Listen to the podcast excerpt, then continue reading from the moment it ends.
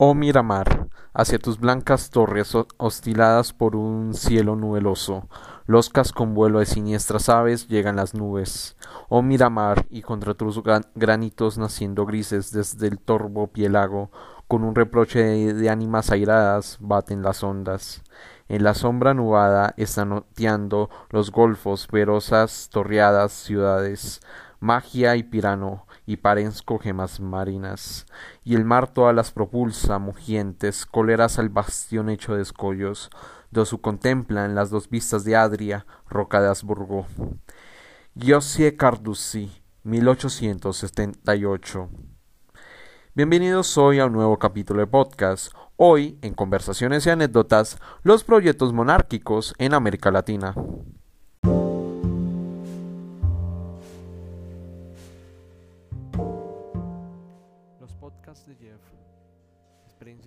Personales en el mundo académico laboral, mientras hablamos de historia, política, cultura pop, arte y literatura.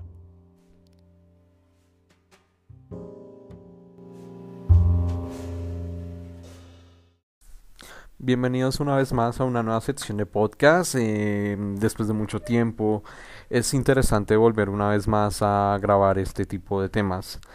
Eh, sin embargo, hay que tener en cuenta que hablar sobre proyectos monárquicos en, en América Latina principalmente ha sido un tema muy complicado, por no decir que simplemente pues a la larga son proyectos que no se logran concretar. Aunque eso no significa que sí se hayan concretado algunos proyectos monárquicos. Por ejemplo, eh, casos como el Imperio de Brasil o el Imperio Mexicano son casos de estudio muy interesantes acerca de cómo, a pesar de todo, lograron mantenerse relativamente. O sea, o sea se lograron concretarse proyectos monárquicos. Quizás el, el ejemplo más emblemático es el tema brasileño. Quizás por el, por el hecho de que el proceso de colonización en Portugal fue obviamente muy diferente al español e incluso los acontecimientos que marcaron tanto las guerras napoleónicas como lo que posterior fue eh, la independencia de Brasil da a entender de alguna manera como de alguna forma eh, no solo o sea de alguna forma eh, se mantuvo de alguna manera el proyecto un sistema de gobierno un sistema de gobierno monárquico o un sistema de estado basado en la monarquía si se puede decir parlamentaria o constitucional en este caso y que bueno, mm, siguió manteniéndose hasta 1889, que fue cuando a través de un golpe de Estado eh, Brasil se convertiría en una república federal. Eh, fuera esto, y obviamente el tema del imperio mexicano, que hubo dos intentos de imperios que al final terminaron obviamente que con graves consecuencias, entre esos pues el trágico final de sus de las personas que los crearon o al menos de quienes eh, partidarios principalmente de, partidos conservadores permitieron la creación del imperio mexicano. Quizás el más dramático es el caso de Maximiliano II de Habsburgo, que al no, al, no solamente al perder la guerra civil con Benito Juárez y posteriormente ser fusilado en 1867 eh, marcó un antes y un después en la historia de México, sino que también fue la inspiración para, para obras de literatura, de teatro e incluso de poemas. De hecho, el que estaba hablando en el prólogo era principalmente un poema que escribió Giosué o Giose Carducci en 1878 y que hace parte de, de lo que de una publicación que se llama Odas Bárbaras. En ese poema, Miramar se habla acerca principalmente, o al menos se da homenaje a Maximiliano de Habsburgo. Y también este poema terminó siendo un caso de estudio muy interesante en un, si se puede decir, en una revista científica o en un caso de estudio también conocido que hizo la Universidad Nacional Autónoma de México, también conocido como la UNAM, en la cual José Luis Bernal eh, habla acerca de cómo Miramar o de alguna manera una percepción de, del autor italiano acerca de la trágica muerte de Maximiliano. Fuera de dar un panorama muy interesante respecto a esto, eh, hablaremos principalmente de proyectos de promover un sistema monárquico o una especie de monarquía constitucional que nunca se concretaron en América Latina. Y, esto es algo que, es necesario saber para ver en, qué hubiera pasado o de alguna manera qué tan interesante eran estos proyectos para promover de alguna manera una monarquía independiente en, los países de América Latina y sobre todo teniendo en cuenta a, diversos acontecimientos históricos, principalmente lo que fue el proceso de independencia que empezó en la primera década de del siglo XIX o por no es o por decirlo de otra forma entre lo que fue 1808 pues para el momento en que Napoleón invade España y encarcela al monarca de ese momento Fernando VII hasta más o menos eh, inicios de la década de 1820 en la cual ya se concretan muchos de los proyectos de independencia por no decir de alguna manera que, los criollos y los líderes de los movimientos independentistas derrotaron al imperio español en diversas, eh, no solamente en batallas, sino también en, en, en otros, o sea, no solamente a través de las batallas que se libró San Martín y Simón Bolívar respectivamente, por no mencionar también que, que, los, que algunos líderes criollos permitieron que al final se lograra el proceso de independencia en toda América Latina, sino también de alguna manera como, como de alguna manera por diversos motivos, sobre todo económicos y políticos, permitieron que los proyectos, o sea, que los proyectos de nación en América Latina estuvieran basados más que todo en un sistema republicano, es decir, la Em, es decir, un sistema de gobierno en la cual el representante del Estado o de la nación, un jefe de Estado eh, o de gobierno, o a veces ambos, en este caso, jefe de Estado y de gobierno, fuera elegido a través de comicios electorales y que se promoviera un sistema de gobierno en la cual se pudiera dividir los poderes públicos en legislativo, judicial y ejecutivo y que de esta manera también resulta ser eh, un legado muy importante de lo que fue no solamente eh, la ilustración europea sino también los procesos históricos eh, por excelencia respecto a, a los si se puede decir a los estados modernos contemporáneos de corte republicano, que son los casos emblemáticos de la Revolución Francesa que permitió llevar a la práctica aquellas ideas de la Ilustración de promover un, sistema de gobierno republicano en la cual la ciudadanía educada ciudadanía educada y consciente de su rol como ciudadanos pudieran elegir a un representante de un, o sea, un representante de la ciudadanía, o sea, ideas muy de la democracia, de la república, también por así decirlo, eh, no solamente promover esto de la división de los poderes públicos, sino también eh, las ideas de los sistemas de gobierno, los sistemas de, eh, de gobierno, o bueno, los sistemas de administración, más que todo de administración territorial, si era adecuado un sistema centralista o era un adecuado un sistema federalista que será quizás el gran karma que va a asumir América Latina durante gran parte del siglo XIX. Y aparte estos dos, estos dos proyectos de, bueno, de Estado o formas de, de Estado, habría que añadir también el, otro, el otro problema la ecuación, que si bien no fue como tan que esta forma de Estado no fue como tan eh, promovido, o sea, no tan aceptado, por decirlo, de parte de algunas élites, eh, o sea, las élites del poder en algunos estados de América Latina, si bien fue, eh, si llegó a pensarse en algún momento en el subcontinente eh, latinoamericano. Y es el caso de, promover un sistema monárquico, principalmente un sistema de monarquía constitucional, basado obviamente en los sistemas monárquicos constitucionales, o al menos el principal de todos, que era el del Reino Unido. También se trató más... Eh, también se trató de imitar un poco una especie de sistema monárquico basado en otros países europeos, pero usualmente era el británico. También algunos basados, también hubo casos de, por ejemplo, unos que otros basados en o sea, sí, unos basados en los, en, los países en donde se consideran que eran los más modernos para implementar en América Latina, que es el, el, inglés, el francés y el estadounidense, o al menos una mezcla de estas. Y había otros que pretendían un sistema de gobierno monárquico constitucional, pero que se basaba en un pasado que más o menos todos, al menos eso ocurrió en, en el caso de Sudamérica que tuvieran en común un referente y era por supuesto el imperio inca. De alguna manera no es, no es sorpresa que, que hablando de esto de lo de cómo fueron los proyectos de promover una monarquía constitucional que muchas de esas tuvieran inspiraciones en las monarquías modernas europeas o en las monarquías constitucionales europeas sobre todo los modelos eh, pero también con ciertas características, obviamente, de la forma de las relaciones de poder y obviamente las de las organizaciones sociales que habían en América Latina. De ahí no es raro que muchos de los proyectos monárquicos estuvieran basados en la idea de más o menos de una versión más o menos moderna y un poco occidentalizada del imperio inca, o teniendo de referente a países que sí lograron un proyecto de un proyecto o que lograron una forma de, de, gobierno y de Estado basado en la monarquía constitucional que, como dijimos al principio, ocurrió con el imperio de Brasil y ocurrió con el imperio mexicano de alguna manera.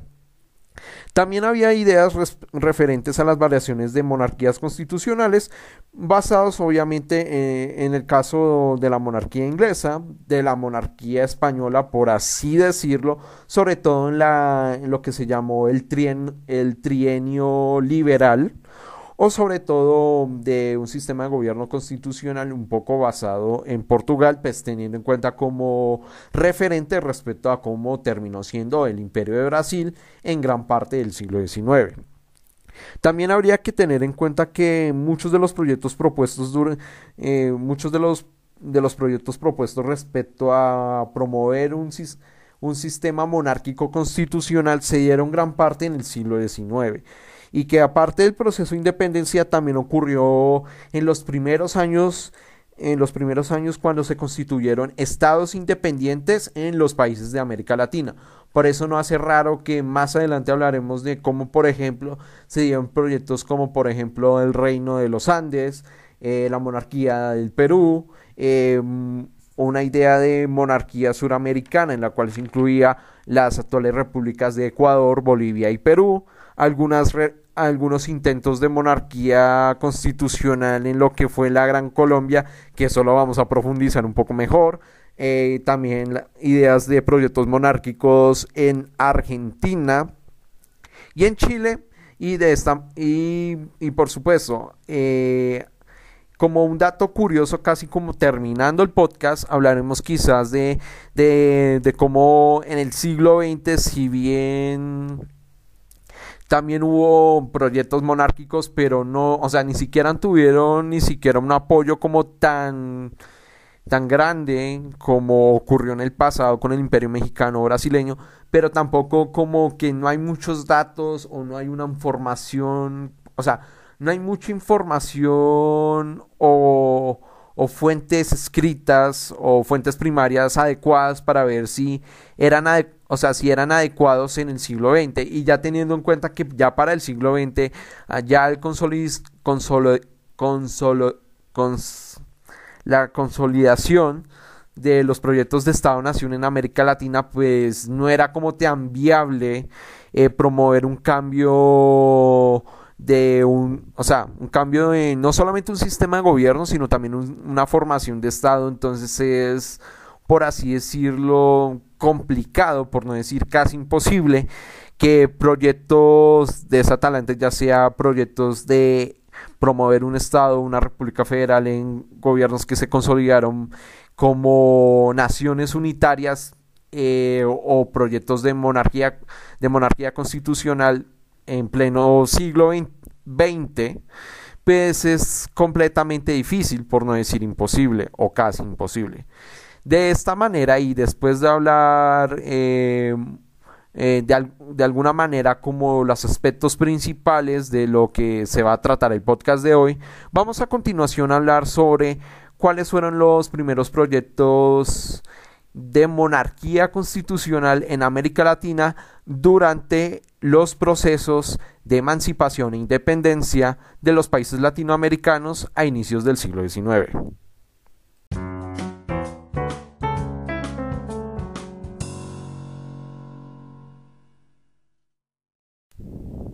Bueno, en primer lugar podríamos hablar quizás de, de, un caso muy interesante y es conocido como el caso del Plan del Inca. Y claramente el proyecto monárquico encabezado por uno de los próceres más importantes de la historia argentina y claramente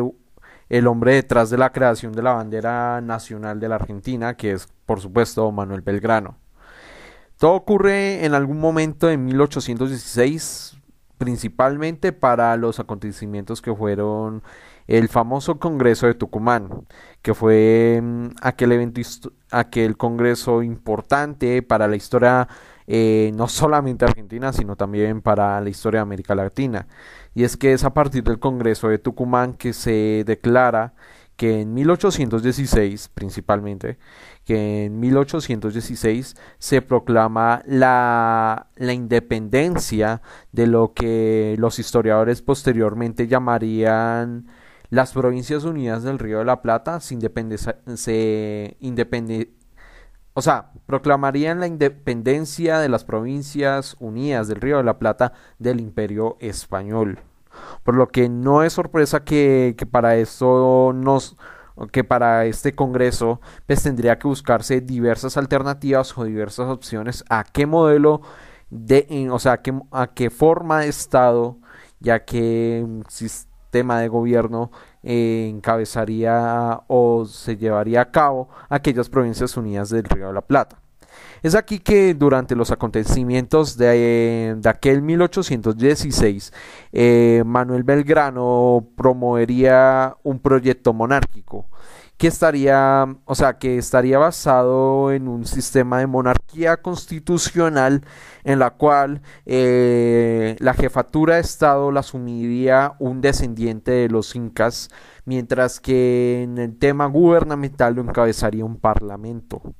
O sea, imitando más o, más o menos eh, un sistema monárquico un, poquito similar a lo británico.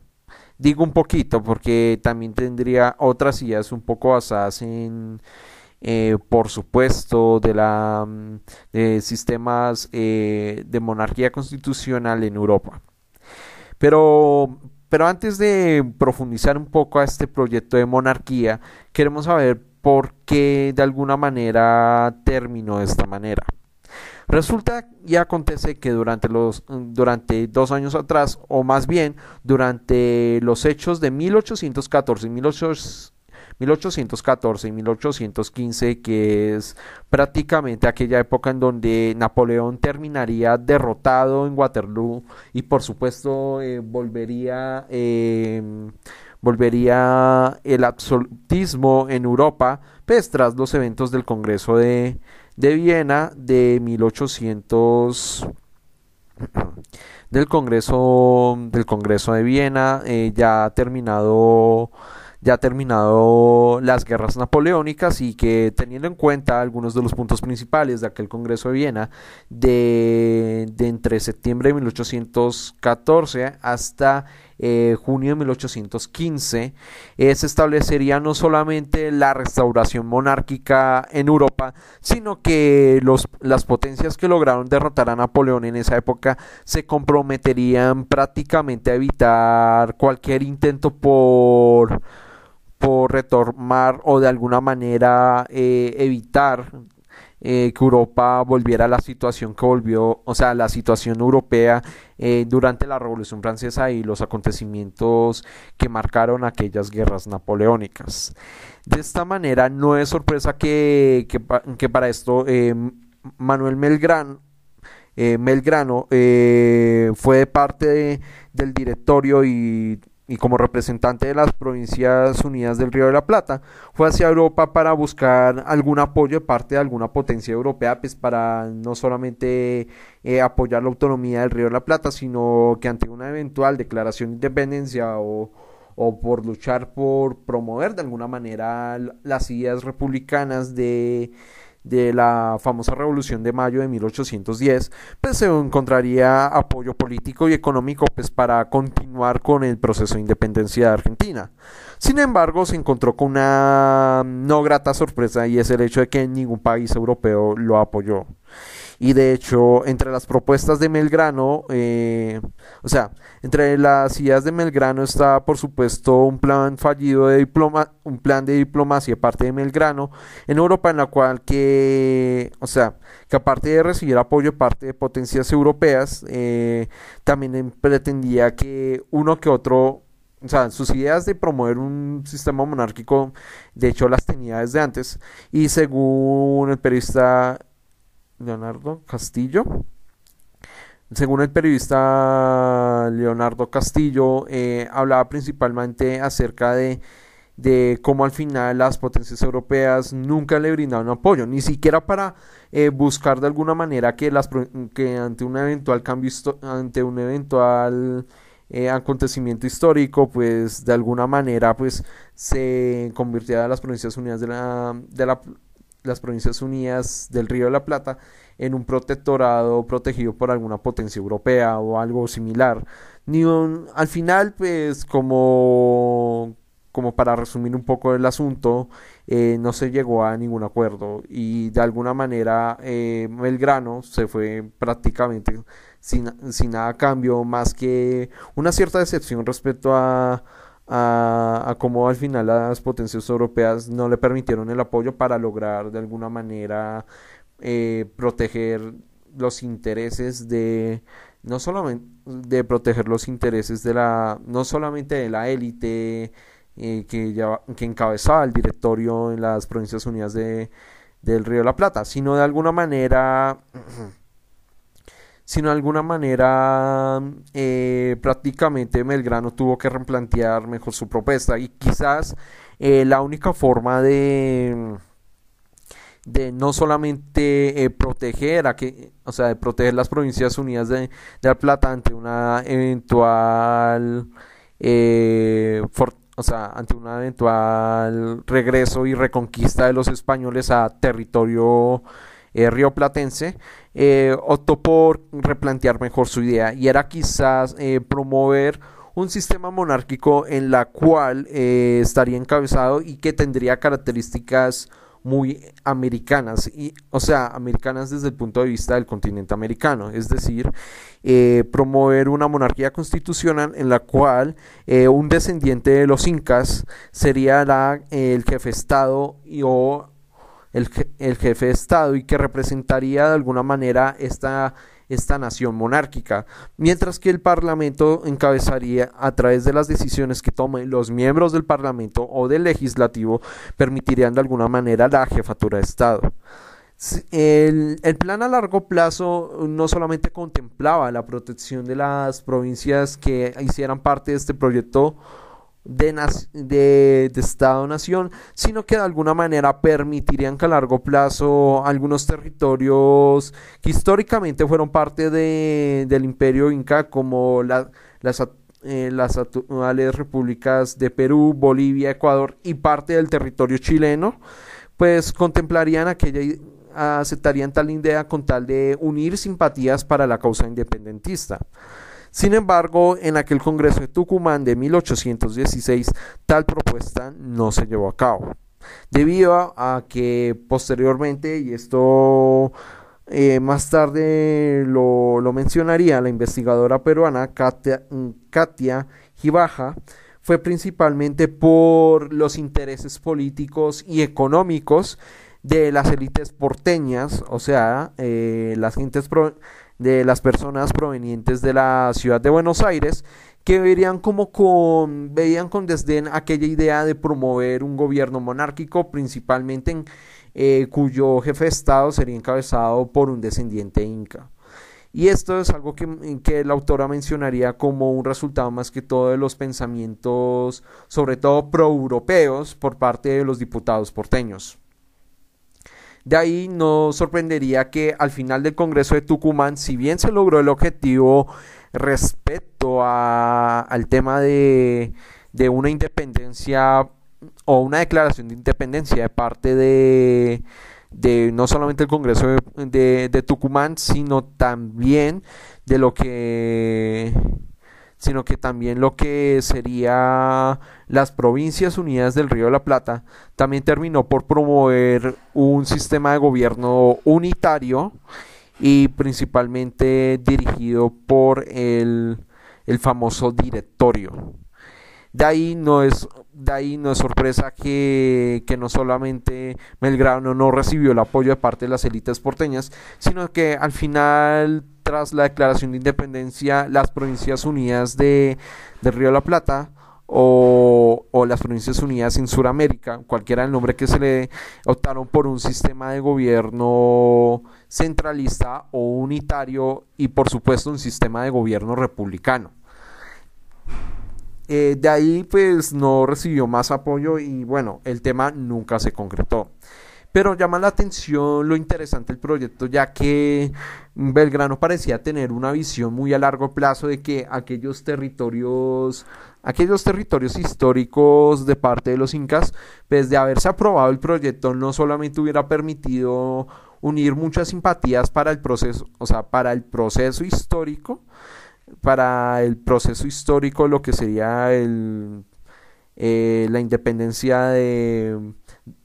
de las Provincias Unidas del Río de la Plata, sino que hubiera podido incluir más territorios eh, e incluso posiblemente eh, ante un eventual cambio histórico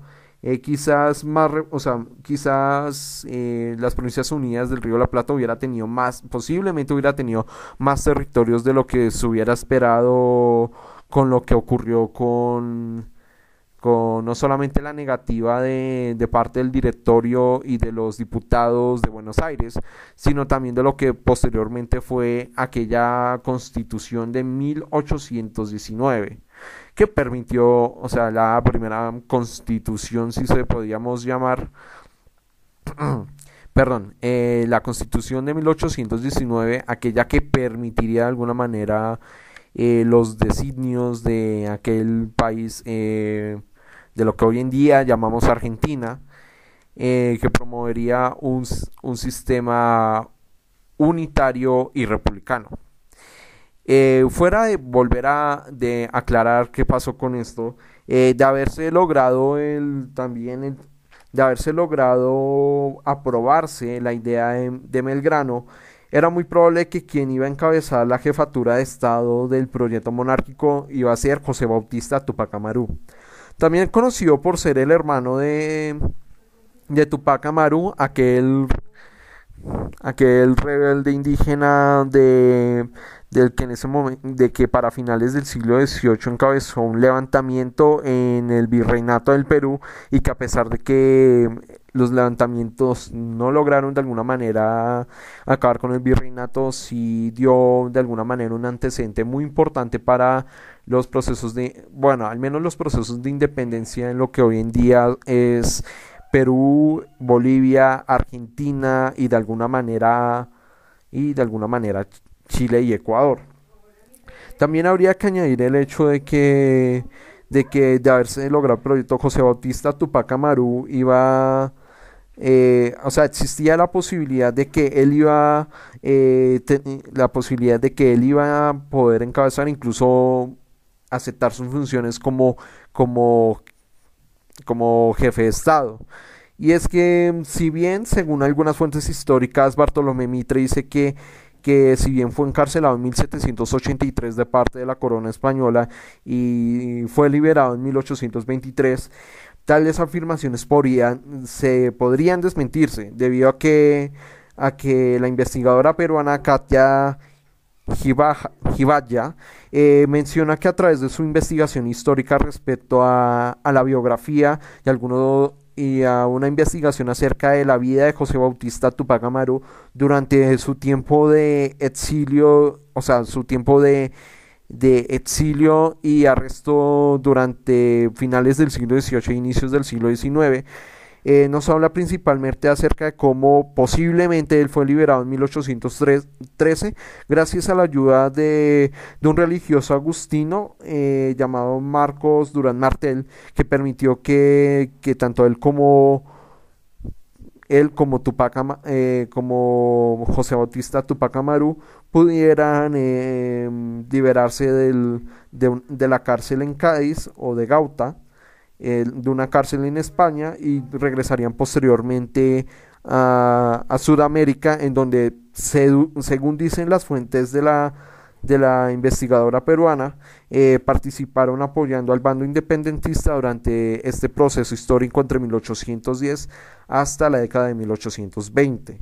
De ahí, de ahí, obviamente, pues no había impedimentos de alguna manera de concretarse el proyecto en Belgrano. Pero como ya había mencionado la investigadora peruana, la razón por la que tal proyecto nunca prosperó se ve principalmente a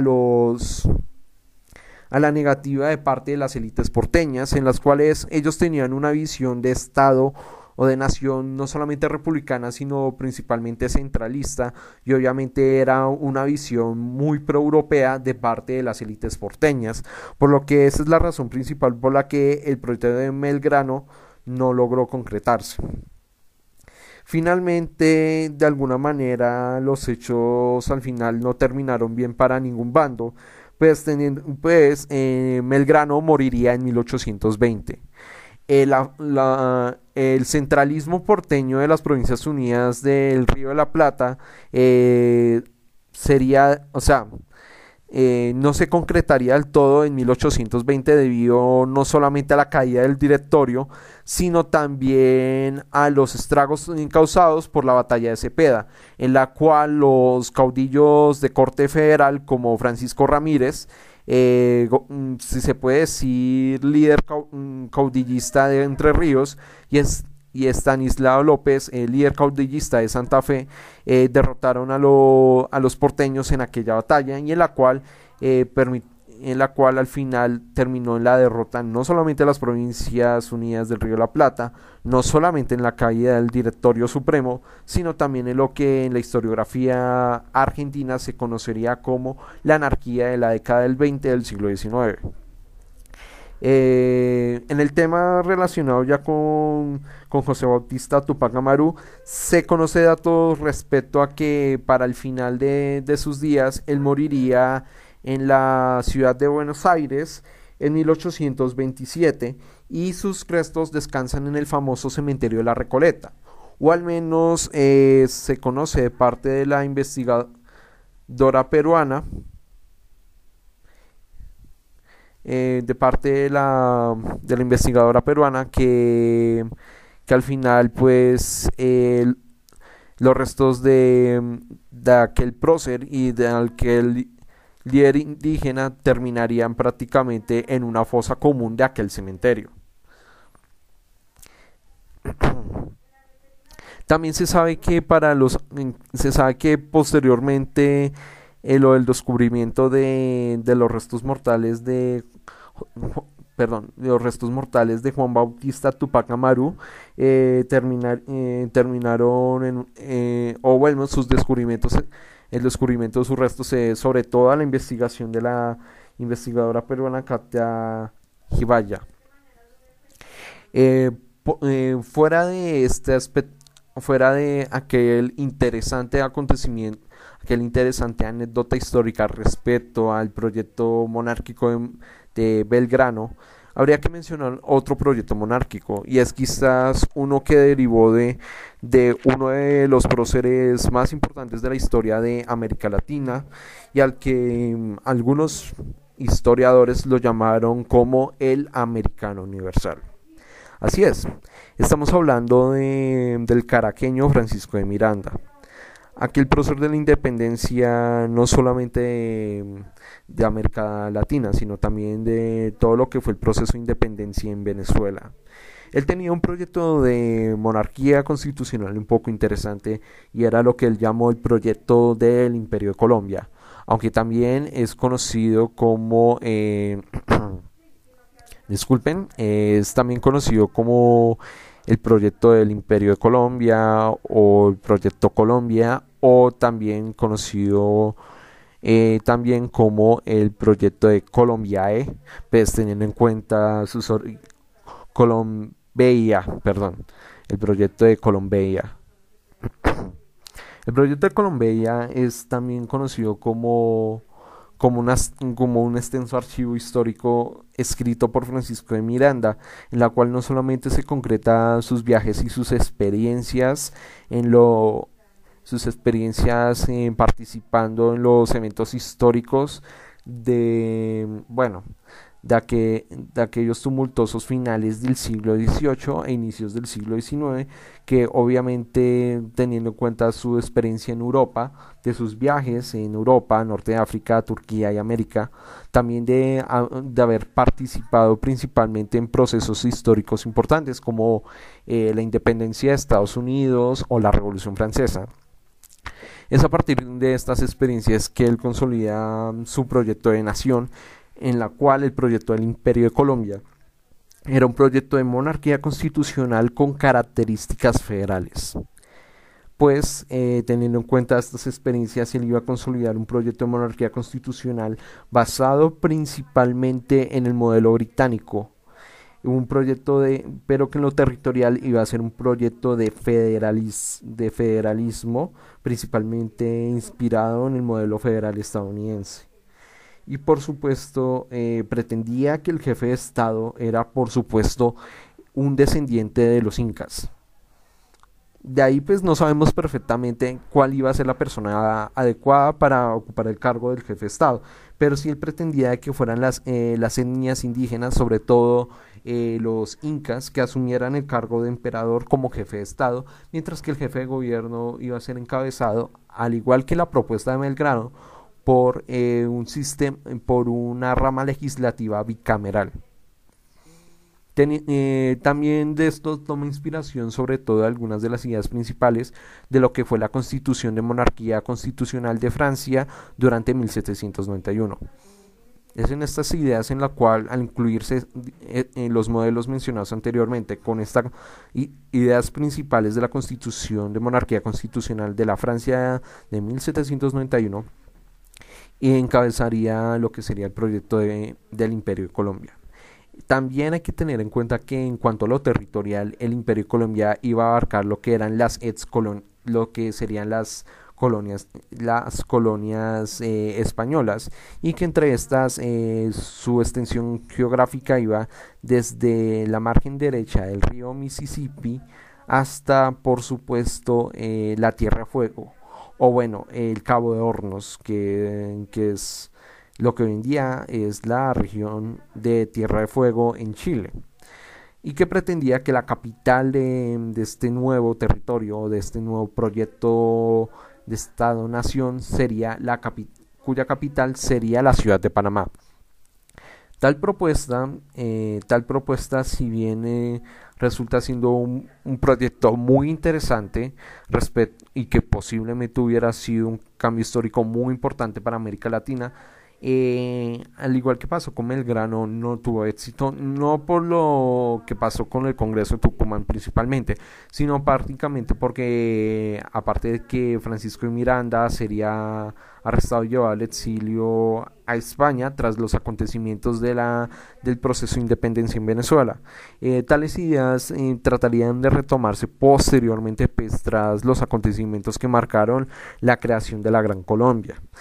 y que es en estos proyectos que por desgracia eh,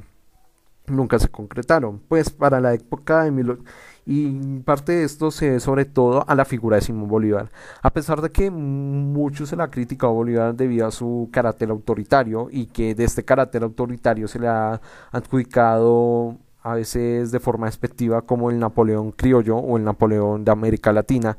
eh, podemos decir que tales afirmaciones no son del todo tan ciertas, pues teniendo en cuenta que, aparte de las de Miranda, durante la Gran Colombia existieron diversos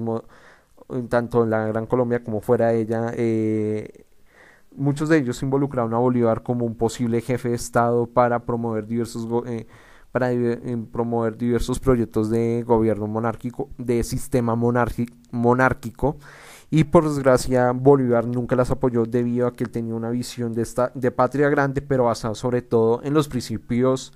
en los, principios republicanos. De ahí podemos mencionar algunos ejemplos. Uno de ellos sería que posteriormente, en la década de 1820, se retomaría el proyecto de Miranda de parte de los generales José Antonio Páez, Juan José Flores, Agustín Gamarra y el ministro José María Pando, en las cuales ofrecieron a Bolívar eh, replicar esta idea, pero debido a las ideas republicanas de Bolívar, al final él las rechazó. Otro caso fue lo que pasó durante el encuentro en la entrevista de Guayaquil en 1822, en la cual Bolívar y San Martín se conocieron y tuvieron sus, eh, sus ideas y debatieron diversas ideas de cómo podría desarrollarse el futuro en América Latina.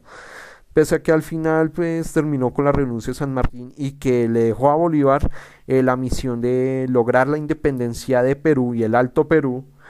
eh, lo que sí no pudieron llegar a acuerdos es respecto a qué modelo de Estado y a qué sistema de gobierno se iba a acoger estas repúblicas.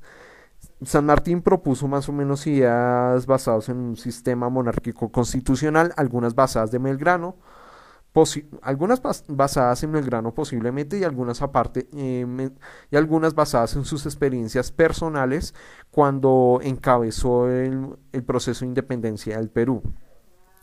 en la cual es debido a la oposición de parte de alguna parte de la ciudadanía peruana de aceptar las ideas republicanas, pues él trató de buscar una alternativa de crear una monarquía independiente en el Perú, pero que al final nunca se concretaron. Ya sea porque al final Bolívar nunca estuvo de acuerdo con esas ideas y que él siempre defendió por un sistema republicano y que por cierto, después de la entrevista de, Guayaquil, pues tras las batallas de, de Ayacucho, Junín, y Tumusla, pues al final el Alto Perú, en el futuro Bolivia y al final Perú, pues aceptaron el modelo republicano. Mientras que por otro lado eh, hubo proyectos monárquicos, obviamente en, en el territorio peruano, eh, cuando Bolívar fue gobernante de Perú entre 1824 y 1827. Pero al igual como mencionamos anteriormente, Bolívar eh, nunca permitió tales proyectos monárquicos, pese a que tenían nombres muy interesantes como la monarquía peruana, el protectorado peruano o incluso la monarquía o, o el reino de los Andes. Al final Bolívar no aceptó tales ideas y optaron por continuar en el sistema de gobierno republicano. También habría que mencionar un tema muy importante y fue lo que fue un intento de promover una monarquía constitucional en la Gran Colombia durante, o sea, durante el periodo que abarca 1828 a 1829 en la cual algunos de los partidarios de Bolívar, como Daniel Florencio Redley, Oliardi, José Manuel Restrepo Vélez, José María del Castillo, eh, Stanislao Vergara y por supuesto eh, Rafael Urdaneta quisieron que mm, quisieron que Bolívar promoviera un sistema monárquico como una alternativa de, mantener el orden eh, sobre todo tras la anarquía y el caos que se había generado, no solamente por las rivalidades de Bolívar y Santander que se que se recrudecieron pues tras los acontecimientos de la conspiración septembrina, sino también por las rebeliones encabezadas por partidarios de Francisco de Paula Santander. A pesar de que de alguna manera Bolívar nunca dio una opinión al respecto y que pese, y que, y que, y que pese que tenía muy buenas intenciones los partidarios, estos partidarios de Bolívar por promover una solución frente a, los, a, aquella, a aquellos levantamientos santanderistas, o, levantamientos también en los territorios de la Gran Colombia, pues recordemos Venezuela o Ecuador. Al final tales proyectos terminaron en fracaso principalmente porque debido a que de alguna manera la prensa, de alguna manera eh, la, la prensa mencionó de manera indirecta o, o de alguna manera de alguna manera tal idea de proyecto monárquico se, esparció de parte, o sea, fue de alguna manera de interés público por alguna extraña razón en la vía política la Gran Colombia se exacerbó y esto terminó por supuesto en un fracaso, no solamente porque esta idea de esta idea de proyecto monárquico no solamente se dio, o sea, se dio a la luz pública, sino también porque esto, esto fue el detonante que, que desencadenó lo que fue la insurrección de Córdoba en 1829, en la cual, eh, en la cual el mismo eh, Daniel Florencio Oliarli, eh, de parte de Bolívar, fue encargado de dar fin a esto, pero no, o sea, de ahí respecto al levantamiento de Córdoba y cómo, y cómo este levantamiento terminó en su posterior asesinato en 1829, eh, pues terminó de, terminó de desencadenar no solamente, bueno, otra de las pérdidas de uno de los generales más, de uno de los líderes militares más importantes para Bolívar, sino que esto dio como por terminado el tema del proyecto monárquico. Y de hecho, tras la muerte de Córdoba en 1829, fue el mismo Bolívar que, tomó, que tomó la decisión de no de no permitir por ningún motivo cualquier proyecto monárquico en la Gran Colombia. Y fue la intervención de y fue esa intervención de Bolívar que dio por sepultado esa idea de no solamente no solamente de promover un sistema monárquico en la Gran Colombia, sino que posteriormente tras las tras el fin de la Gran Colombia y la separación de los países de los países que la conformaban entre 1800, o sea, en 1830 con la separación de, de Ecuador y Venezuela y en 1831 que fue lo que mm, permitió pues dar los pasos para la ley fundamental de la Nueva Granada que dio ya por terminado el tema de la Gran Colombia y posteriormente eh, tras eh, la constitución de 1832 y ya la, la, creación de la República de la Nueva Granada eh, permitieron que, que a futuro nunca existieran proyectos monárquicos en la Nueva Granada. Fuera de esto y ya dando por terminado como los temas más importantes respecto a, a proyectos monárquicos, también quisiera mencionar de alguna manera como en los primeros años de, de Chile como una república independiente también existieron proyectos de nación o bueno, existieron proyectos monárquicos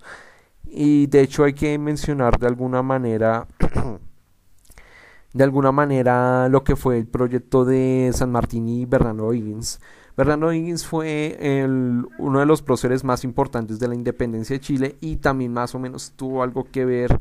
en promover una especie de de, em,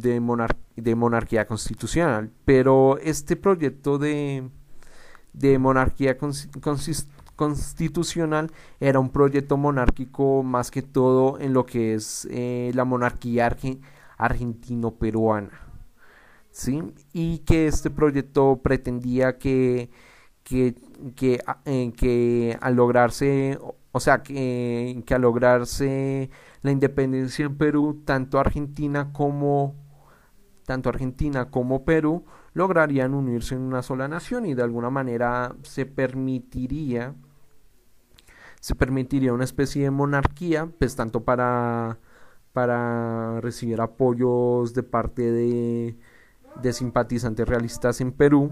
como también de algunos simpatizantes independentistas. Sin embargo, al igual que pasaron con otros proyectos anteriores, eh, nunca se concretaron. Y entre esos, pues, ante los acontecimientos que ocurrieron, pues, tras los problemas políticos que persiguieron a, O'Higgins eh, en la década de 1800, en la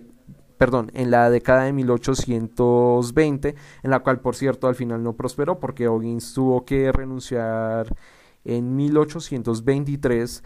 y, obviamente pues eh, San Martín pues tras los acontecimientos de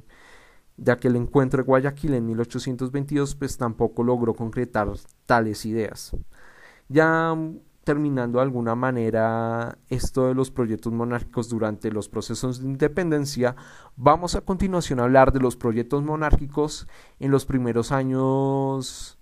em, en los primeros años de América de em, los primeros años de los países de América Latina como países o estados independientes.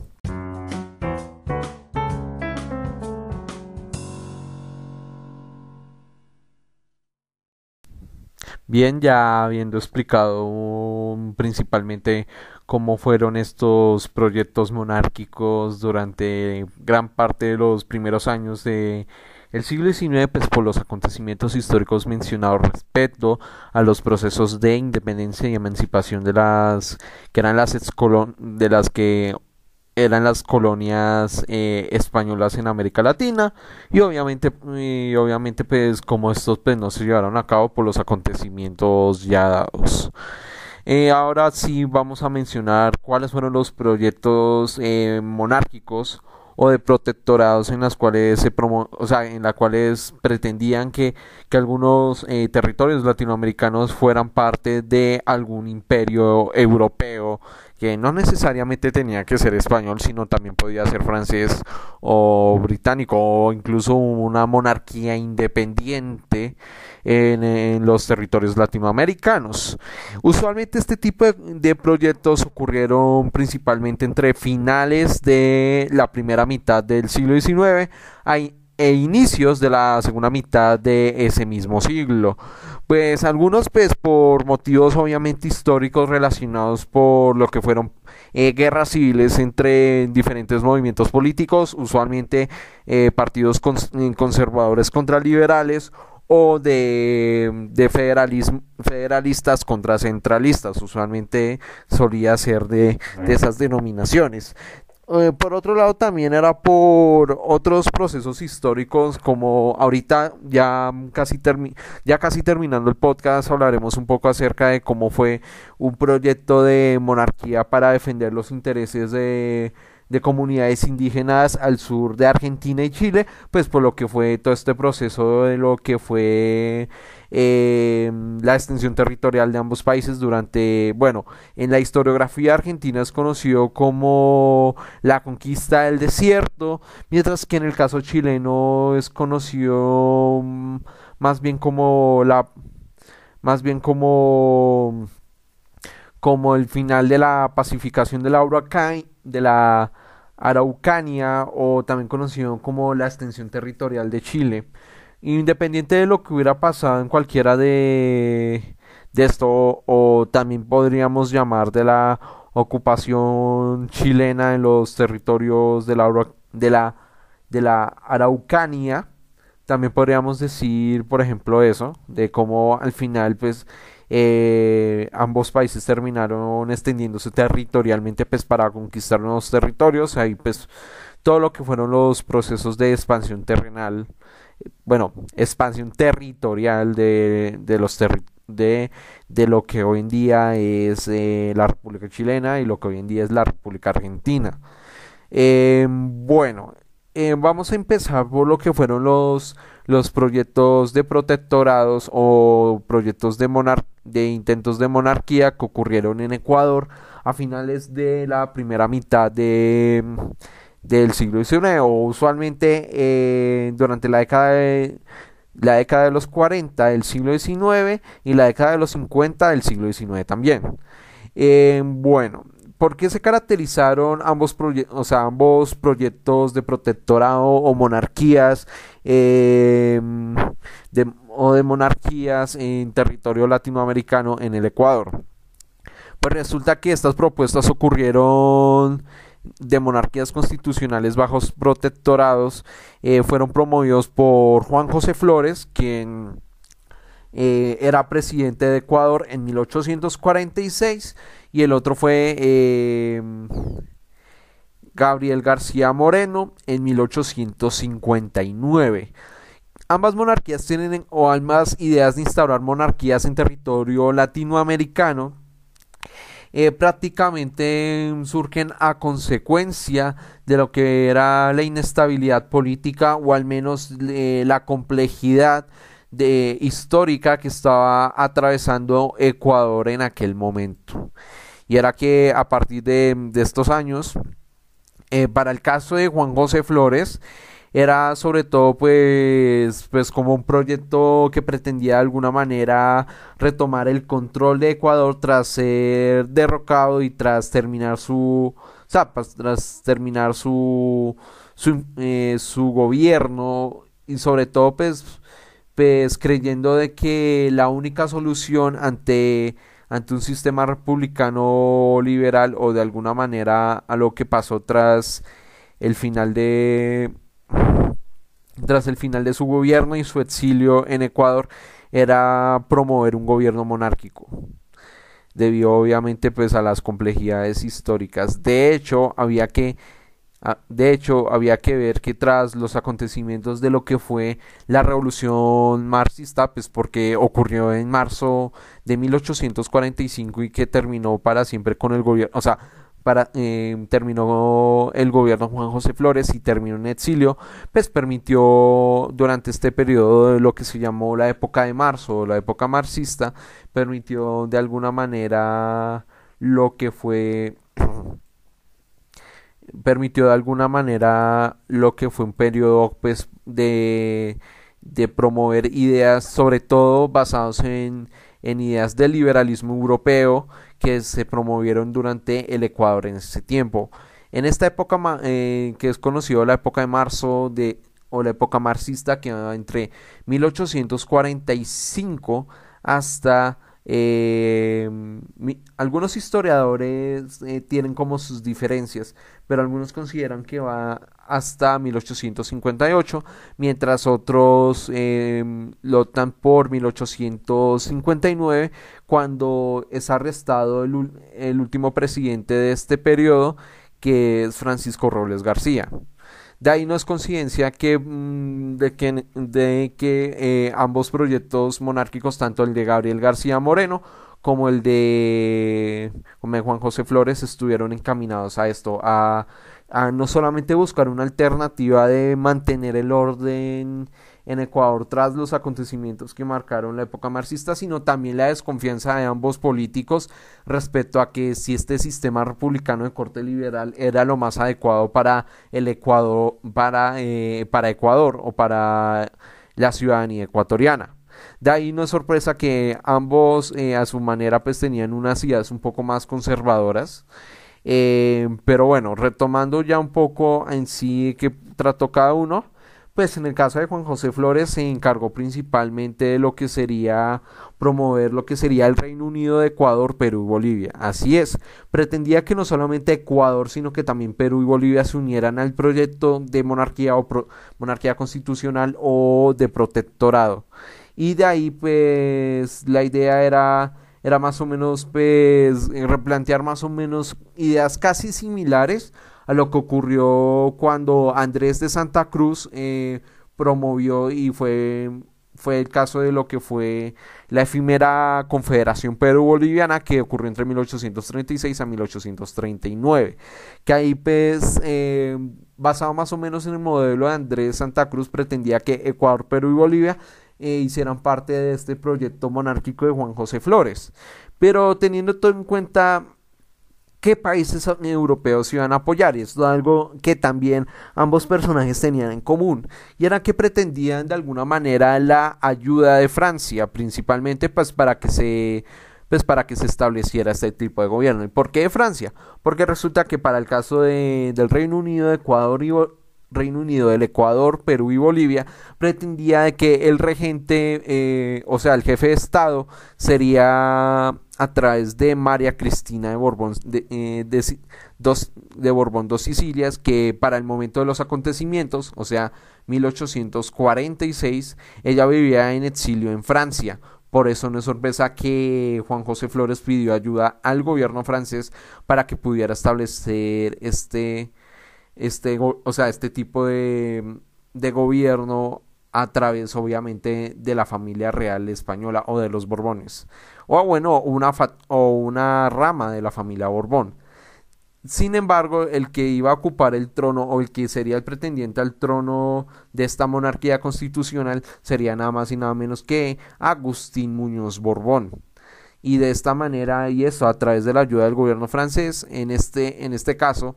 eh, bajo el gobierno de, de Luis Felipe de Orleans, también conocido como Luis Felipe I, eh, se, o sea, se, se, daría esta ayuda pues para lograr el plan. De hecho, se dice que según algunos registros diplomáticos apuntan de que aparte de que Agustín Muñoz de Borbón, de Borbón dos Sicilia sería el jefe de Estado de un, de un gobierno de monarquía constitucional en el territorio de Ecuador, Perú y Bolivia, eh, sería también que, que recibiría el apoyo de Luis Felipe Luis Felipe I de Francia, pues para lograr tal, o sea, para lograr esto, sino que también se utilizarían los fondos reales para lograr tal tal propósito. Sin embargo, sin embargo, tal propuesta nunca prosperó debido a que no solamente el gobierno francés negó, negó cualquier participación o al final no brindó el apoyo a no brindó el apoyo pues para que se diera este tipo de monarquía constitucional y al final pues tanto los intentos de parte del de parte de del general venezolano Juan José Flores y de parte obviamente de la de la ex reina regente de España pues doña María Cristina de Borbón. Al final pues tales proyectos nunca nunca se concretaron y se vieron frustradas sus ambiciones. Eh, de ahí también por mencionarlo poco pues no por mencionarlo poco, pues no, o sea, al final nunca se lograron a, tales acuerdos y al final solamente quedará como una anécdota histórica, no solamente para la historia ecuatoriana, sino también para parte de la vida de Juan José Flores. En el caso del protectorado francés de Gabriel García Moreno, también ocurrió para ya finales de la época marxista, o sea, usualmente, o sea, usualmente se le ubica a este plan del protectorado en, en 1859. Es más, esto no es coincidencia, teniendo en cuenta que para la fecha que ya hemos mencionado con anterioridad, en 1859 se le da fin a lo que fue la época marxista y daría inicio a lo que sería la época garciana o el periodo garciano, en la cual eh, Ecuador sería, o sea, que la que Ecuador entre 1800, eh, bueno, esta época, bueno, es una, perdón, pero entre 1859 a 1860 sería un periodo de transición entre la época marxista y la época garciana, en la cual posteriormente eh, Gabriel García Moreno se convertiría en presidente de la República del Ecuador y que de alguna manera sería él el que se encargaría entre 1861 a 1875 en, en establecer su, su doctrina política y de administración en la cual en la cual posterior se caracterizaría por ser desde el punto de vista conservador un gran dirigente mientras que en el punto de vista liberal una persona que de alguna manera eh, promovió de alguna man una manera mm, eh, sería un régimen un poco autoritario mientras que en el punto de vista un poco conservador sería considerado un gran reformador y un constructor del Estado ecuatoriano. En respecto al protectorado francés que promovió, eh, él lo promovería a inicios de 1859, en la cual pidió obviamente apoyo de parte del gobierno francés, esta vez encabezado por el por el emperador francés Napoleón III Bonaparte, en la cual a través de su ministro plenipotenciario en Quito eh, se establecería todo lo que sería el proyecto de, monarquía o de protectorado francés en el Ecuador como no solamente para o sea, para mejorar económicamente el país, sino también para mantener el orden respecto a la anarquía que se había generado tras el final de la época marxista. De alguna manera, eh, si bien en un inicio eh, Napoleón III pretendió pedir ayuda y que de alguna manera sí recibió un apoyo de parte del gobierno francés, eh, de igual manera también se sabe que hubo claramente ciertas protestas respecto a a, esto y que muchos historiadores, entre esos Manuel Galvez, Luis Roaldo Dávila y Jorge Salvador Lara, concuerdan que esta medida de, García Moreno promover un protectorado francés era de alguna manera una medida desesperada y sobre todo pues teniendo en cuenta que para la época en que ocurren los eventos eh, había, o sea, no solamente por el problema de la crisis política que se vivía en Ecuador durante esa época, sino también de la de problemas eh, territoriales en las cuales Ecuador estaba eh, tanto con, con, el gobierno peruano de la época, al igual que con el gobierno colombiano también de la época, en la cual había problemas respecto a temas limítrofes y bueno, esas cuestiones que no se han resuelto, que no se habían resuelto del todo. También habría que mencionar cómo de alguna manera eh, el canciller del imperio francés, Edouard eh, eh, tuvo mucho interés en, o bueno, de alguna manera en cartas confidenciales, eh, obviamente quiso como dar un informe respecto a esto al emperador francés, pues para lograr llegar, o sea, para si finalmente eh, Napoleón III permitiría o no permitiría un protectorado en protectorado en Ecuador. Finalmente, eh, tales propuestas terminaron en fracaso debido a que principalmente Napoleón III al final eh, descartaría cualquier opción como, o sea, descartaría eh, de alguna manera promover un protectorado francés en Ecuador. Y de hecho para 1862 1862 hace o sea, cambiaría de planes y no se enfocaría principalmente en hacer un protectorado francés en Ecuador, sino que en, cambio lo haría en México, de lo que históricamente se conoce como la segunda intervención francesa en México que ocurriría entre, entre finales de 1861 hasta 1867, en la cual durante ese mismo periodo y que se dieron en que a partir de febrero del 62 sé que eh, serían que Francia le metería, o sea, le metería todo todo su potencial diplomático, político y militar en, en esta segunda intervención francesa en México y en la cual fue a partir de estos de ese acontecimiento que se permitiría la conformación de lo que sería el segundo imperio mexicano entre 1863 hasta 1867 en la cual ya sabemos el resto de la historia. La, la que sería la aventura del archiduque Maximiliano de Habsburgo eh, su esposa Carlota de Bélgica, como Maximiliano se convertiría en Maximiliano de México y todo lo que terminaría posteriormente con la victoria de Benito Juárez y el fusilamiento de Maximiliano en 1867. Posteriormente a todos estos acontecimientos, eh, ya vamos a hablar de alguna manera de, de, por supuesto, de otro caso muy interesante respecto a, a proyectos monárquicos por así decirlo, eh, respecto a, otros proyectos monárquicos. En Perú hubo un caso muy interesante que es llamado el proyecto de Juan Bustamantes Dueñas. También para la década de los 60 del siglo XIX resulta y acontece que Juan Manuel Bustamante Dueñas, un liberal y un defensor de las causas indígenas, eh, fundó la Sociedad Amiga de los Indios y que es a partir de aquí en donde encabezó donde eh, daría todo lo que fue el paso de, de, promover de alguna manera una especie de monarquía constitucional o una especie de monarquía en la cual en la cual sería de alguna manera eh, o sea no solamente una lucha por la reivindicación social de, de, los grupos indígenas, sino que también pretendió de alguna manera instaurar una monarquía constitucional basada mucho en lo que fue el imperio inca. De alguna manera esto ocurriría durante lo que sería eh, la revolución constitucional de 1867, en la cual, en la cual eh, en la cual fue una guerra civil entre los entre contrarrevolucionarios, muchas, o sea, contrarrevolucionarios de corte conservadora en contra de los liberales que para este momento de la historia, 1867, estaban encabezando un gobierno en Perú.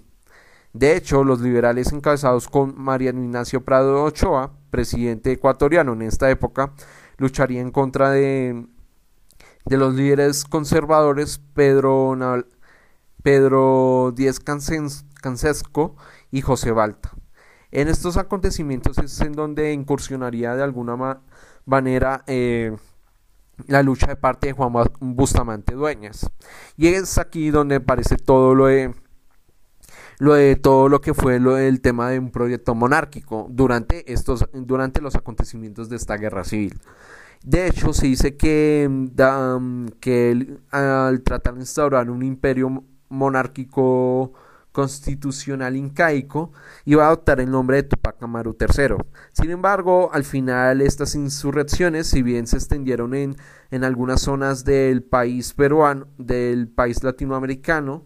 eh, lamentablemente para finales de 1867 e inicio de 1868, por desgracia no, no fue posible lograr tal, o sea, tal revolución y al final él y sus compatriotas serían ejecutados de parte de, de los rebeldes conservadores. De hecho, eh, de hecho se dice que al final sus 71 eh, partidarios de, del líder peruano es, serían, o sea, serían condenados o bueno, fueron encerrados y terminaron muriendo en un incendio, mientras que Bustamante eh, fue decapitado, por lo que creo que su final fue un poco muy trágico respecto a, esto, ¿no?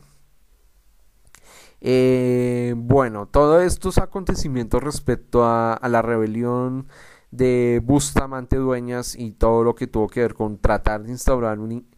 eh, un gobierno incaico o bueno, una monarquía constitucional de, de, corte incaico, ocurriría lo que sería llamado también como la rebelión de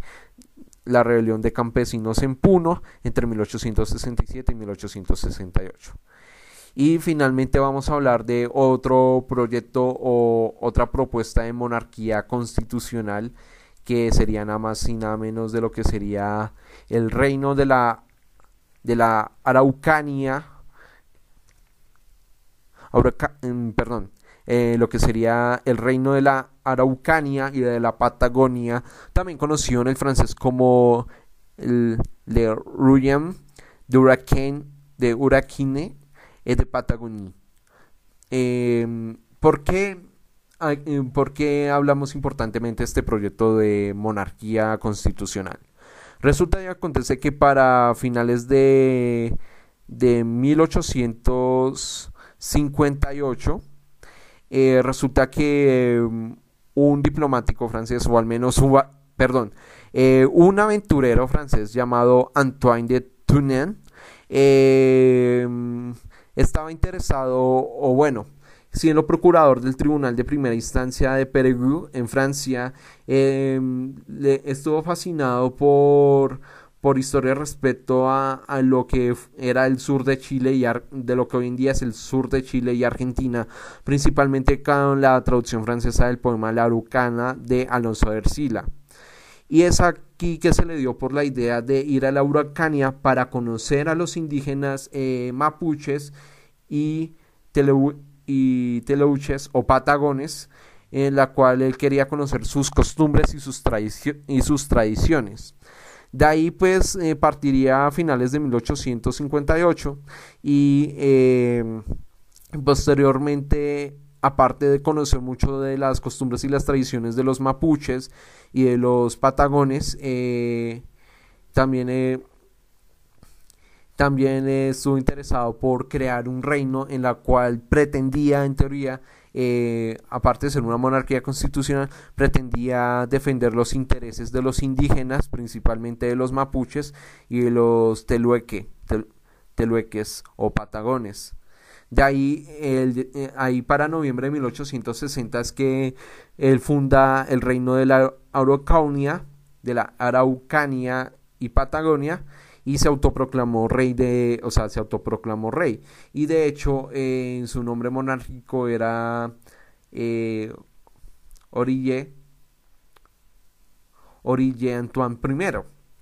En los días siguientes, o sea, de haber, o sea, de, haber promovido, o haber tenido la idea de, de proclamar un, un, reino independiente en, en, esta parte del sur de Chile y, de Argentina, también se proclamó una constitución para promover una monarquía constitucional y a pesar de que, a pesar que recibió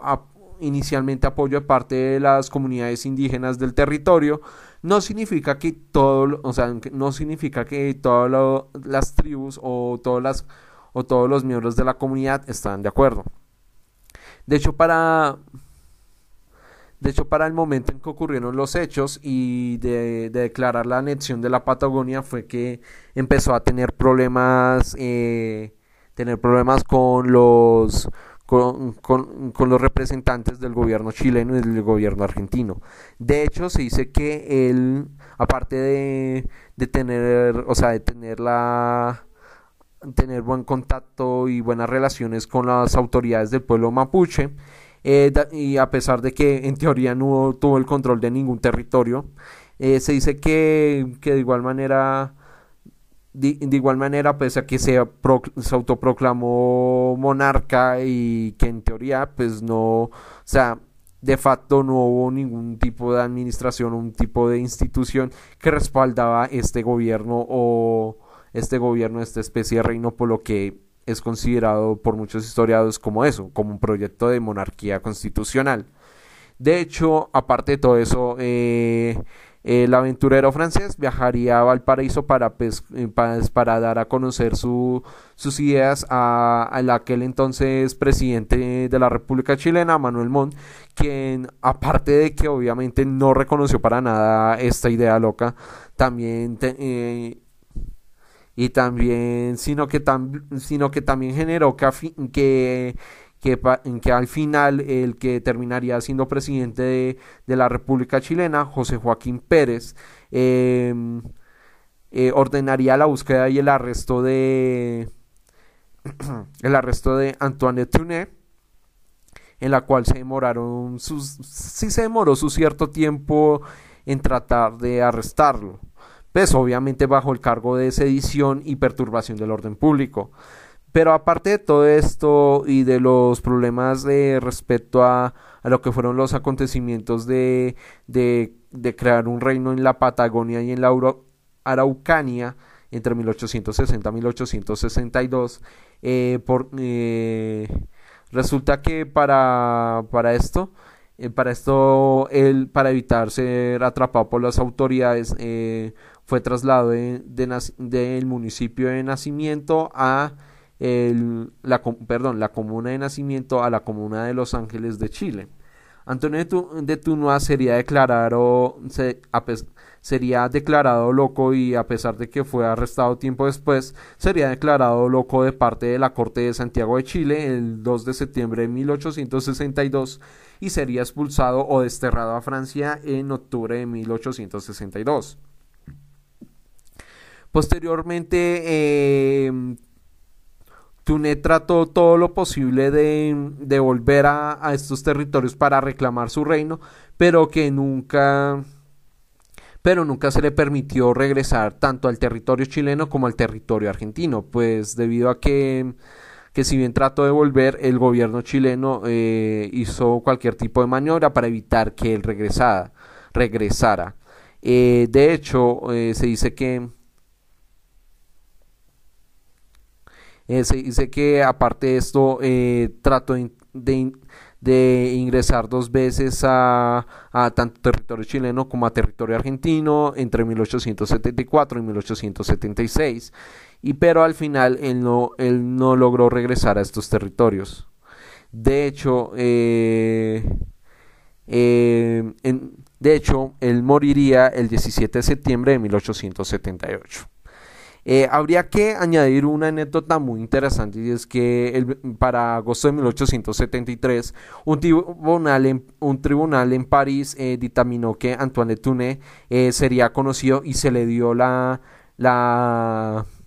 la personería de ser el rey de la Araucania y la Patagonia. Y a pesar de que, de que, de que nunca pudo justificar y al final de que no se pudo justificar su condición de soberano,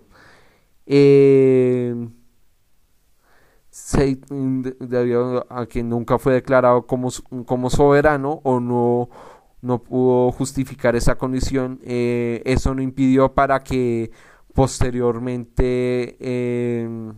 posteriormente sus descendientes o bueno o sus amigos más cercanos siguieran con esta locura de, de promover un, una monarquía constitucional en lo que hoy en día son, son el sur de Chile y de em, el sur de Chile y de Argentina. De hecho, hasta la fecha, perdón, de hecho hoy en día hasta la fecha eh, ha habido diferentes o sea, pretendientes al trono de la Araucanía y la Patagonia después de que Antoine de Tune muriera en 1878. Y estos serían Achille Lavillac, también conocido como Achille I, Antoine Hippolyte, Hippolyte Cross, Antoine II, Lauret Thérèse Cross, eh, Lauret Thérèse I, Jacques eh, Antoine Bernat, también conocido como Antoine III, Philippe Boiry, también conocido como el príncipe eh, Felipe o el príncipe Philippe, eh, Jean-Michel Parasit Dipara, también conocido como Antoine IV, y por último a Frédéric Luz, también conocido como Frédéric. Por lo que da a entender de que basados en esta idea hubo, o sea, contando a Oriel Antoine de Tuné, serían ocho pretendientes al trono, los que hubo desde que desde que Antoine de Tuné eh, proclamó la, la monarquía de Araucania y Patagonia. Eh, posteriormente a todos estos acontecimientos hay diversas curiosidades o dos hechos curiosos muy importantes acerca de la importancia de este acontecimiento, pues no solamente para eh, como una anécdota de la historia del sur de Argentina y de Chile, sino que también hay diversos acontecimientos. Por ejemplo, hay, hay, una película de 1986 titulada La película del rey, en la cual es una película Em, dirigida por Carlos Sorín y que se trata nada más y nada menos de, de la complejidad que fue tratar de hacer una, una, una, película biográfica acerca de la historia y de la vida de Oriel Antoine Tuné. También eh, hay otra curiosidad y es que, por ejemplo, eh, en 2009, cuando se oficializó la bandera de la provincia argentina de Río Negro, Hubo diversas críticas debido a que había mucha coincidencia respecto a los colores de la bandera, al de, al de la bandera, muchas coincidencias con los colores de esa bandera, con los del reino de la Huracán y de la Patagonia. Por lo cual eh, no deja de ser interesante que después de, de, de este tipo de sucesos que marcaron de alguna manera eh, un poco como una anécdota histórica tanto para la historia de, Chile como de Argentina y y de alguna manera eh, aquellos acontecimientos históricos detrás de lo que fue la pacificación de la Uracania o al menos la expansión territorial de Chile o de la conquista del desierto en Argentina pues da a entender de alguna manera cómo de haberse seguido con esta locura o de haber dado un apoyo respecto a esto de alguna manera los pueblos de alguna manera no sé qué tan efectivo hubiera sido hubiera podido de alguna manera defender los intereses de los de las comunidades indígenas eh, mapuches y patagones. Pero al igual que pasaron con otros proyectos monárquicos que nunca se dieron a la luz pues quizás nunca sabremos qué fue lo que pasó en realidad. Y es a partir de este momento que vamos a continuación con las conclusiones de este tema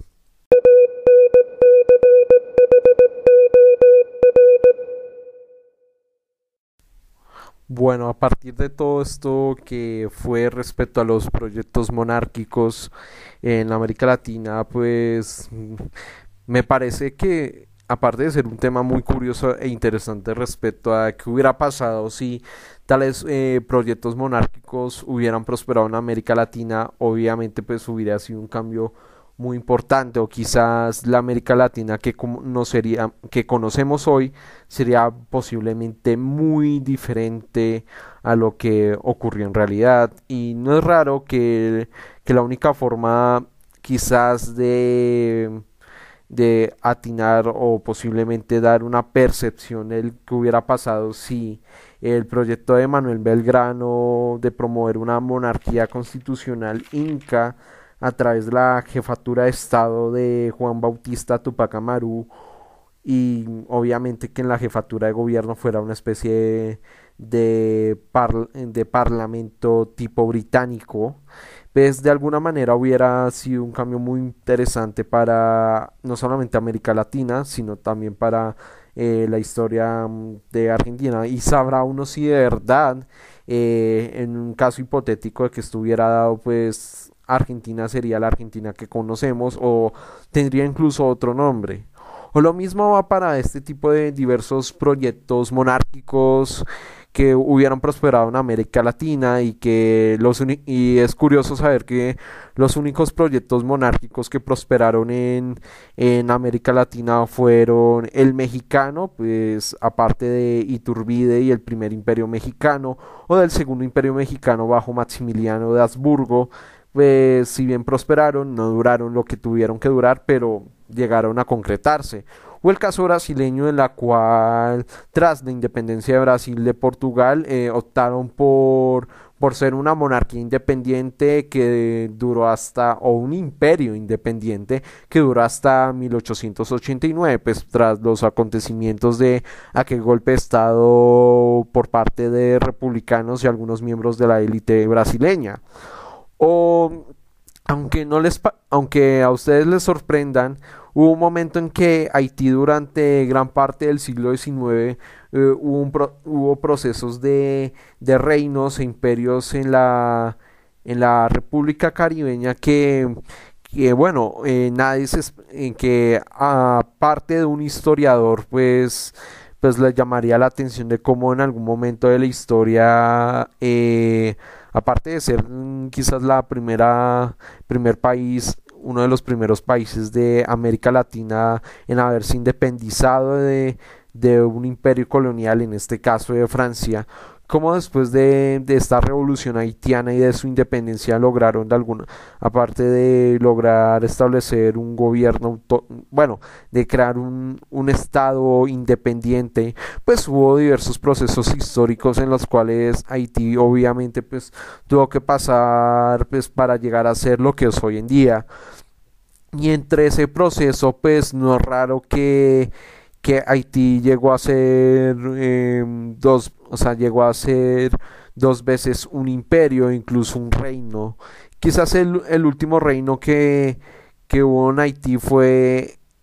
el último reino o imperio, por así decirlo, monarquía que existió en Haití. Eh, fue entre 1849 a 1859 y que bueno, de ahí ya eh, de ahí tras los acontecimientos que marcaron el fin de este imperio y lo que hoy en día conocemos como la República de Haití, pues da a entender de que sí, de que sí llegaron, que hubo momentos de la historia de América Latina y, y por qué no, de la América caribeña que, que lograron concretarse ese tipo de proyectos. Eh, ya cambiándolo ya a otro tema, es curioso que aparte de lo que mencionamos hoy en este podcast, pues hubo diversos, y digo en plural, hubo diversos proyectos de monarquía constitucional o de procesos en los cuales ciertos territorios de América Latina se esperaban que fueran gobernados por monarquías constitucionales, eh, ya sea por un protectorado, como fue el caso del proyecto de de Gabriel García Moreno y la idea de un protectorado francés o de algunos que si bien no menciono en el video pero que vale la pena destacar como es por ejemplo el proyecto luso brasileño que pretendió de alguna manera que la monarquía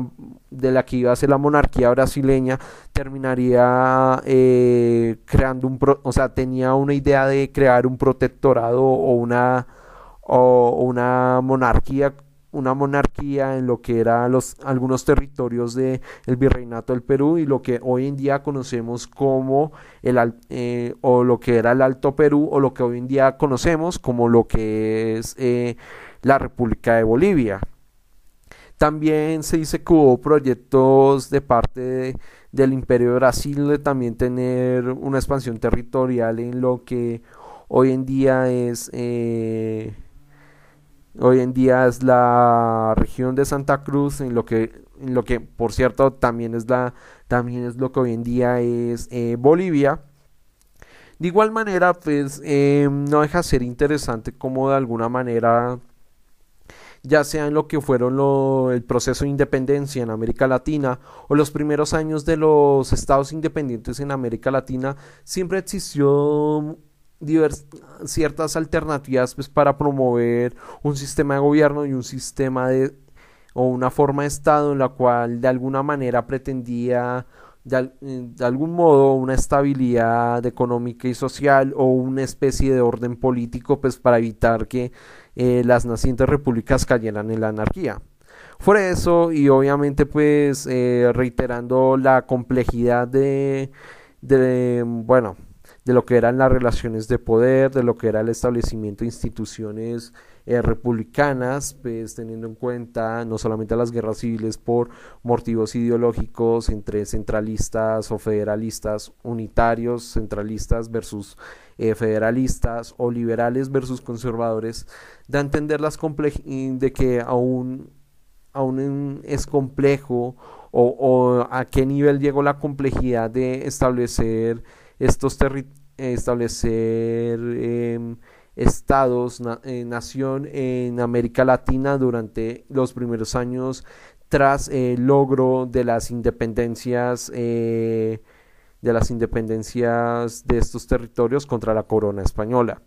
También habría que recalcar de alguna manera el interés de cómo, cómo no todo no todo fue para crear este tipo de gobierno, sino en otros para de alguna manera tratar de hacer una reivindicación del pasado indígena o de alguna manera de buscar alternativas a un gobierno no necesariamente pro-europeo, sino también pro-origen. Y es en esto que llama la atención el proyecto de Manuel Belgrano, también de algunos partidarios eh, peruanos de promover de alguna manera una monarquía indígena basado obviamente en el pasado incaico o teniendo una visión o también teniendo en cuenta una visión nacionalista pero también basado un poco en la exaltación del pasado indígena. De ahí no es sorpresa que también en este podcast hablamos mucho de la de que muchos de estos intentos de establecer una monarquía constitucional estuvieron aparte de, de, tener ideas de ideas similares con no solamente los procesos eh, revolucionarios históricos de finales del siglo XVIII e inicios del siglo XIX en Europa y en América del Norte, sino también en lo que fue un intento de exaltar de alguna manera las instituciones eh, imperiales incaicas o sobre todo del pasado inca. Y bueno, ya después de hablar mucha carreta sobre un tema muy interesante respecto a, los proyectos monárquicos en América Latina. Eh, damos por terminado este podcast y espero que los oyentes que nos hayan escuchado les haya gustado este tema y como siempre en la hora que nos estén escuchando, ya sea en, la, en la mañana, en la tarde o en la noche. Eh, nos vemos en la próxima ocasión cuando hablemos de otro tema que sea de su interés. Y como siempre, nos vemos en la próxima. Los podcasts de Jeff. Experiencias personales en el mundo académico y laboral mientras hablamos de historia, política, cultura pop, arte y literatura.